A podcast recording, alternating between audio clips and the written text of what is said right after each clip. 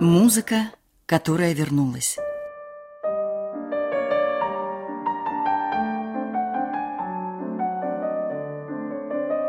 Новый взгляд на известные вещи. Цикл программ создан при финансовой поддержке Федерального агентства по печати и массовым коммуникациям. В студии «Радио Орфей» Михаил Казинник. Здравствуйте, друзья! Сегодня третья программа, посвященная совершенно феноменальному, абсолютно несправедливо неисполняемому в должной мере, почти забытому композитору Александру Сергеевичу Доргомышскому.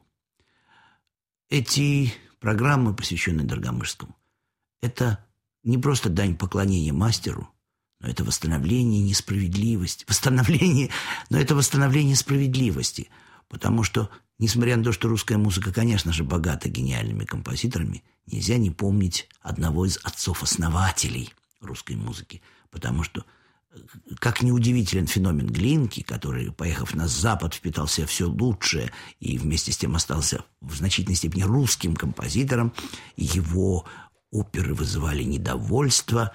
Э, помните, Руслана и Людмилу называли кучерской оперой – арестованных солдат приводили вместо гауптвахты на оперу Руслана Людмила. Вы помните, сколько скандалов было с жизнью за царя. Э, ну, единственное, что спасло, это патриотическое содержание. Все-таки жизнь за царя. Все-таки Иван Сусанин отдал свою жизнь за царя-батюшку. И эта вот монархическая идея, она как-то все-таки защитила Ивана Сусанина. Или жизнь за царя, как ее называли раньше и как назвали сегодня опять. А вот Руслан и Людмила оказался беззащитной оперой. Потому что, ну, кому нужна эта сказка? Раннее пушкинское творение, кстати, совершенно гениальное, безусловно, гениальное, а если учесть, сколько лет было Александру Сергеевичу, когда он это писал. Так вот, э, «Русалку Драгомырского» тоже приняли негативно. Весь свет, все как один – и я вот опять вспоминаю библейское изречение «Имеющий уши да услышит». Я слушаю «Русалку» и не могу поверить. Не могу поверить, что это терцет – не потряс всех. Что Ария Мельника не стала любимой для всех, независимо от представительства и сословия, и денежных э, средств, знаков, наличия денежных знаков. Поразительно. Ну, в общем-то, нам не привыкать в истории музыки, таких примеров много. Например, когда произошла премьера балета Чайковского «Лебединое озеро», то первый же критический материал упрекнул Чайковского в двух только недостатках в этом балете. Э, первый – это бедность фантазии, в «Лебедином озере», а второе – это невыразительность мелодии балета Чайковского «Лебединое озеро». Вот всего-навсего, только мало фантазии и нет красивых мелодий. Все остальное хорошо. Ну, трудно вообще понять критиков, э, которые оценивали те или иные произведения, но иногда труднее еще понять Цезаря Кюи, который написал рецензию на Бориса Годунова-Мусорского – и назвал ее грязной оперой. Ну вот страшнее ничего нельзя найти слова. Вот какое слово подобрать, чтобы унизить композитора максимально? А ведь это товарищ по могучей кучке, это собрат. И не услыхать в Борисе Годунова невиданной баховской чистоты, невиданной православной красоты, невиданных колоколов и интонаций, и назвать все это грязью, ну, бог ему судья. Он был при всем том интеллигент, музыкальный критик, э, учил фортификации царских детей, наверное, лучше было бы все-таки больше писать статей по фортификации, чем критических статей по музыке. Я, может быть, слишком резок, но простить Цезаря Антоновичу Ки, его определение оперы Мусорского я не могу. Так вот, «Русалка» Доргомышского, с ней произошло то же самое. Э, я уже говорил об этом и хочу еще раз повторить. Доргомышский совершил подвиг. Он практически один из крупнейших реформаторов оперного искусства. Потому что вот я говорил в первой программе об этом «Лючия де ля Мермур». Там все умирает, там все умирает, там кровь, предательство, измена, ужасы, кошмары, фильм ужасов современный, да? А вся музыка звучит как чудесный белькантовский вальс. Они поют в ритме вальса о том, как они умирают, как им страшно, как им больно, как им кроваво, как все рушится, все гибнет.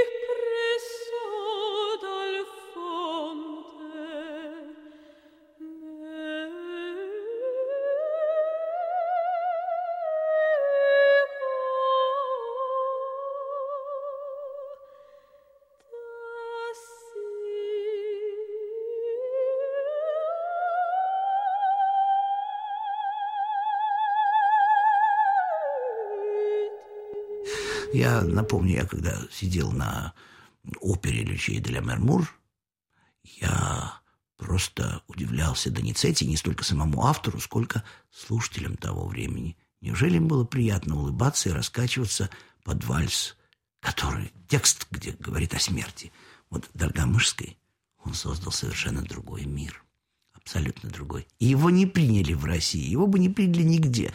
И даже сегодня «Русалка» не самая исполняемая опера, ну, правда, по другой причине. Она драматургически, может быть, не до конца выверена, потому что все-таки пушкинский текст, пушкинская идея и незаконченное пушкинское творение. Так вот, Доргомышский действительно автор музыкальных хокку. Это не значит, там четыре строчки, нет, или три строчки. Это прежде всего значит, что Доргомышский создавал колоссальные драматургические шедевры, которые звучат одну-две пол... одну-две минуты, иногда полторы минуты. В эти полторы минуты Александр Сергеевич Доргомышский вмещал такое содержание. Но вот давайте послушаем одно из гениальнейших творений мировой музыки, его романс «Титулярный советник». В этом романсе, знаете, что вмещается? Содержание бедных людей Достоевского. В этом романсе целый роман. Хотя он звучит всего-то ничего.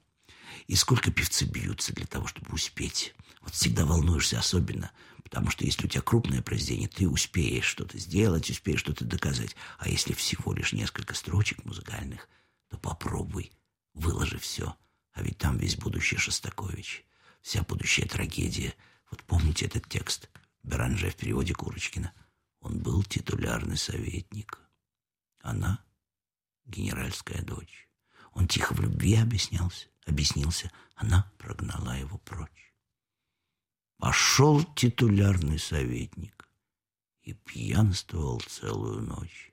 И в винном угаре носилась пред ним генеральская дочь. Генеральская дочь. Ну что, короткое стихотворение. И что можно сделать? Можно сделать столько, что до сих пор непонятно. Как гений владеет временем, сжимает его до уровня черной дыры. Вы вот послушайте, да? Он был титулярный советник. Как это пропето и сделано у Доргомышского. Она генеральская дочь. Здесь вот эти два образа. Это главная и побочная партия симфонии. Послушайте, это действительно так. Он тихо в любви объяснялся, объяснился. Она прогнала его прочь, прогнала его прочь. И дальше, может быть, самые гениальные такты в русской вокальной музыке. Вот это «Пошел титулярный советник и пьянствовал целую ночь». Там, кстати, весь будущий Шостакович – весь симфонизм, весь мелодизм, вот когда он идет. И это сделано феноменально. А потом окончание кода симфонии. Потому что пошел и пьянствовал, это разработка, это результат столкновения двух сил. Его титулярного советника и ее, генеральской дочери. А в конце вот это безумная кода. И в винном угаре. Кстати, тут аккордика вся будущего Шостаковича и еще одного до Шостаковича композитора, который повлиял на Шостаковича под влиянием Доргомышского находился всю жизнь. Мы о нем будем говорить обязательно. О его самом главном ученике. И вот представьте себе, вот это и в винном угаре носилась перед ним генеральская дочь. Там так называемая трезвучие, расширенное из двух терций состоящее. Там, там страшно. И весь этот страх такой короткий. Ну вот послушайте, титулярный советник, шедевр Доргомышского.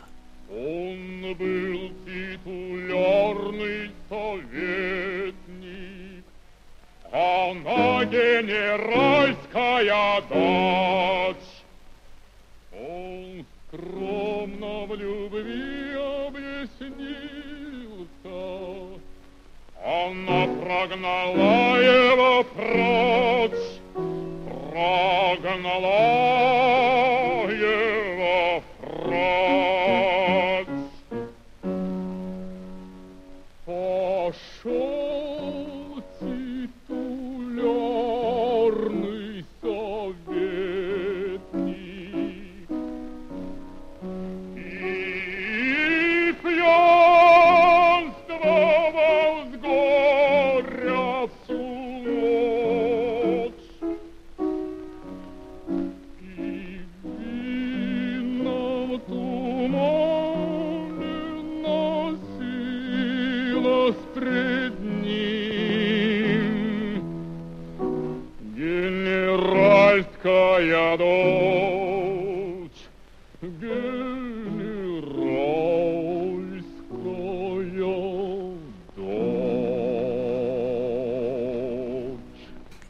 еще один мой любимый романс.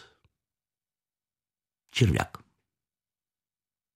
Вы знаете, когда я вспоминаю эти произведения Доргомышского, то я думаю о том, что это не прошлое, не история, что это стопроцентная классика. А что такое классика настоящая? Это то, что с каждым столетием актуальнее. Вот есть гений, есть сверхгений. Гений – это тот, кто каждому следующему веку нужен не меньше, чем предыдущему. А сверхгений – это тот, кто каждому следующему веку нужен больше, чем предыдущему. В этом смысле Даргомышской, и вы в этом убедитесь еще и в следующей программе, сверхгений. Наверное, его время еще не пришло. Оно придет. Хотя и сегодня романсы должны звучать каждый день – по всем каналам радио и по всем программам телевидения, чтобы все немножко постучали себя по голове, потому что там сегодняшний день. Это значит, вот как дороги со времен Пушкина, помните, теперь у нас дороги плохи, мосты забытые гниют, на станциях клопы, да блохи уснуть минуты не дают. Да, так вот, то же самое, как и дороги, и дураки. Все то же самое. Слушайте внимательно текст – ну, я напомню немножко. Помните? Я всей душой к жене привязан. Я в люди вышел. чего? Я дружбой графа ей обязан. Легко ли? Графа самого. И вот начинается невиданная фантасмагория. То есть она любовница графа. Делами царства управляя, он к нам заходит как к родным. Какое счастье! Честь какая! Ведь я червяк в сравнении с ним, в сравнении с ним, с лицом таким, его сиятельством самим. А вы послушайте. Там сочетаются элементы музыкального червяка с элементами гимна. Там образ графа. Там под тексты в каждой секунде. Этот романс нужно слушать много-много раз, потому что червяк, он вот так извивается и превращается в планетарного дракона со всеми своими кольцами, изгибами, огнедышащий. Помните, когда чудище Огла озорно и лай-яй?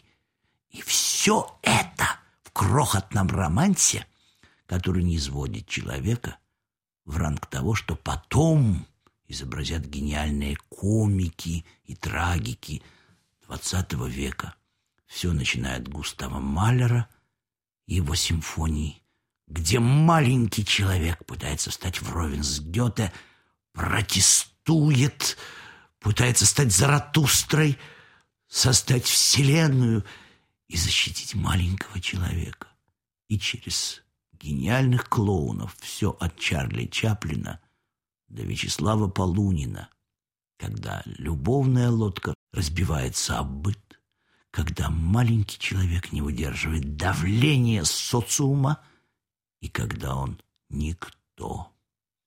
Я всей душой к жене привязан. Помните, там есть эпизод э, в «Червяке», когда он выпил, хватил за рюмку вина, и вдруг из него вылезло, что, правда, граф, ходят слухи, что будто граф моя жена... Скажите, граф, приобретая, трудясь, я должен быть слепым?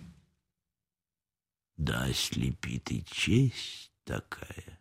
Ведь я червяк в сравнении с ним, в сравнении с ним, с лицом таким, с его сиятельством самим. Послушайте, этот бессмертный романс.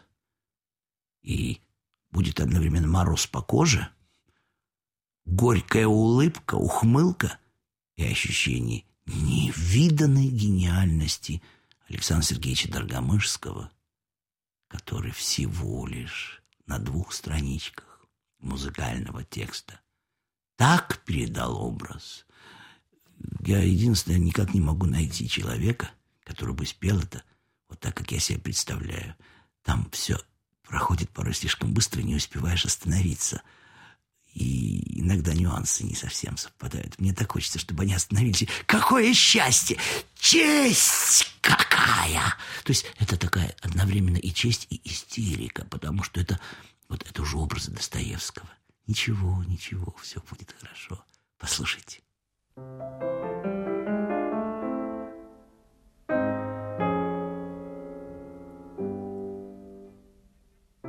Я всей душой к жене привязан, Я в люди вышел, до чего Я дружбой графа ей обязан. Легко ли графа самого Делами царства управляя, Он к нам заходит, как к родным. Какое счастье, честь какая! Ведь я червяк в сравнении с ним, в сравнении с ним лицом таким, его сиятельством самим. Жена случайно захворает, ведь он, голубчик, сам не свой, со мною в преферанс играет, а ночью ходит за больной. Приехал раз в звездах сияя Поздравить с ангелом моим. Какое счастье, честь какая! Ведь я червяк в сравнении с ним, в сравнении с ним лицом таким, его сиятельством самим.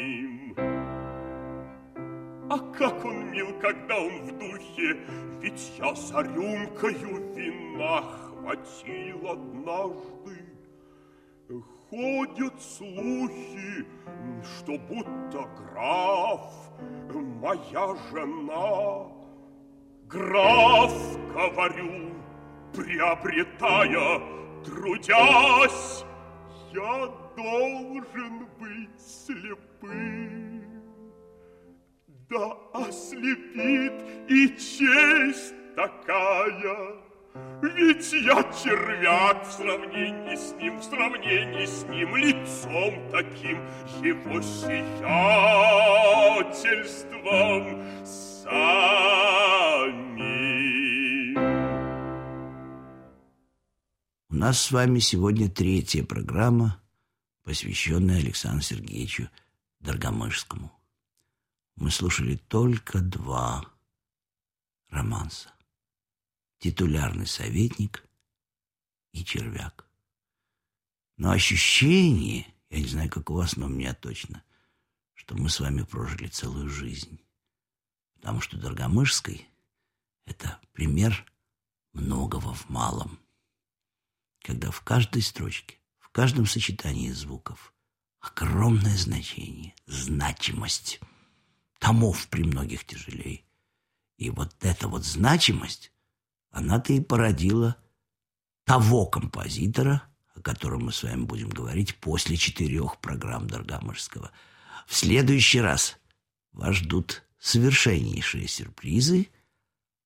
В этот раз я с вами прощаюсь и уверен, что справедливость, восстановленная для каждого слушателя тем, что мы вернулись к Мельнику, Пушкинскому, Мельнику Пушкинскому из «Русалки», вернулись к червяку, к титулярному советнику. Это очень важно, это животрепещуще, это остро и актуально. До следующей встречи, друзья. Через неделю. Музыка, которая вернулась.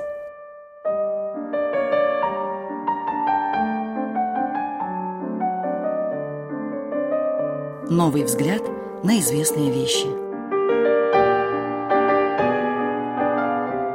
Цикл программ создан при финансовой поддержке Федерального агентства по печати и массовым коммуникациям.